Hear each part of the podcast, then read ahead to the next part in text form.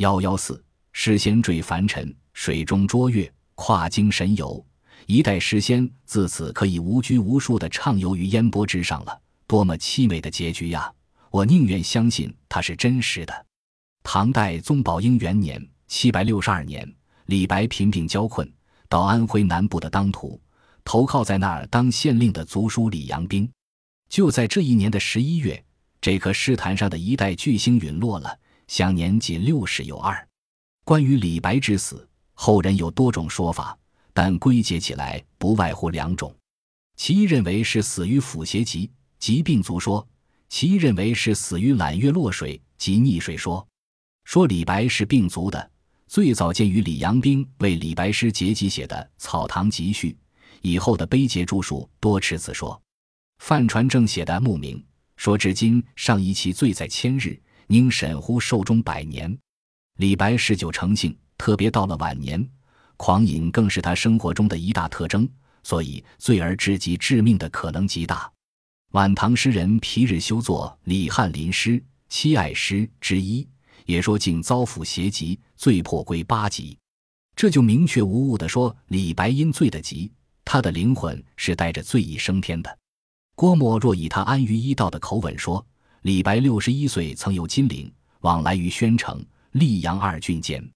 李光弼东镇临淮，李白曾绝迹从军，行至金陵发病，半途而返。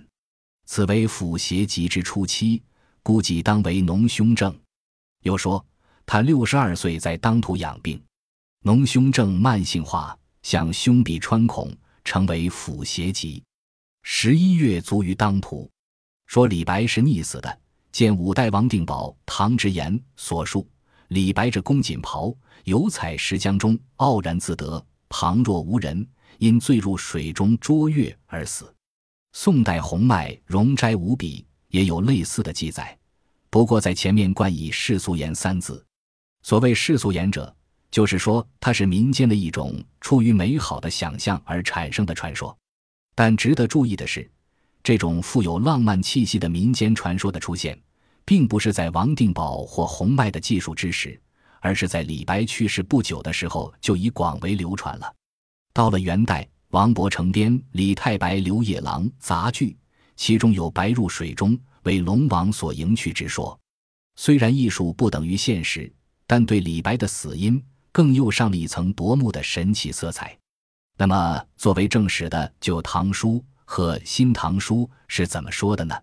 他们在提到李白之死时，都只是简单的一笔带过，并没有明确肯定他的死因，既没有说是腐邪疾致死，也没有说因醉入水中捉月而死。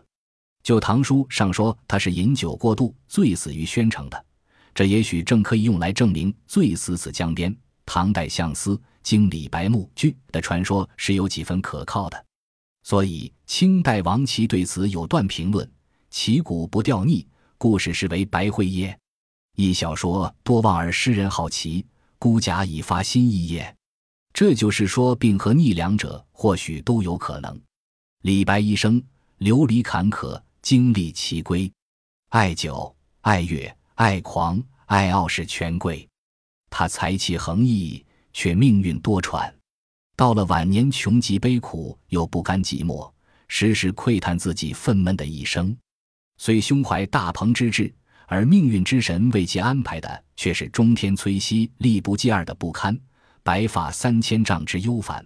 没奈何，近日呼酒买醉，可惜举杯消愁，愁更愁。心越来越恼，酒越喝越多，大量的酒精已经侵蚀、损害着他的机体，而他还兀自举杯浇愁，直指病人高忙而不可救药。从而推论其死因，他的族叔李阳冰的话应该是可信的。李白在去世前曾赋《临终歌》一曲，浩叹一生壮志未酬的悲怆。如是悲歌一曲，岂临终遗言乎？所以刘大杰以文学史家无可置疑的笔触写道：“李白六十二岁，以腐邪疾死于当涂。说他入水捉月而死，那是不可信的。”所谓李白之死的谜似乎并不存在，然而有人认为拜官野史之言也并不是纯属毫无价值的无稽之谈。李白一生浪迹江湖，热爱自然，他的诗有许多是写月的。诗人把美丽的月亮看成是高尚皎洁的象征，他的诗又有许多是写酒的。诗人把美酒看成是自己生命中不可或缺的一个组成部分。他举杯望明月，俯首看现实，创痛俱深，贫病交加。一切美好向往都幻灭了。一个傲岸不羁、竟欲驰骋于天地之外的人，竟落到如此潦倒的田地，那是不堪忍受的。严酷的现实，逼得他几乎要发狂了。诗人在《笑歌行》和《悲歌行》里，十分清楚地描绘出了自己哭哭笑笑的狂态。一个处于半疯狂状态的人，醉而落水，反倒更能博得人们的同情。安琪对李白的死有一段极为精彩的模拟式的描绘：夜已深了，人已醉了，歌已终了，泪已尽了，李白的生命也到了最后一刻了。此时夜月中天，水波不兴，月亮映在江中，好像一轮白玉盘，一阵微风过处，又散作万点银光，多么美丽，多么光明，多么诱人！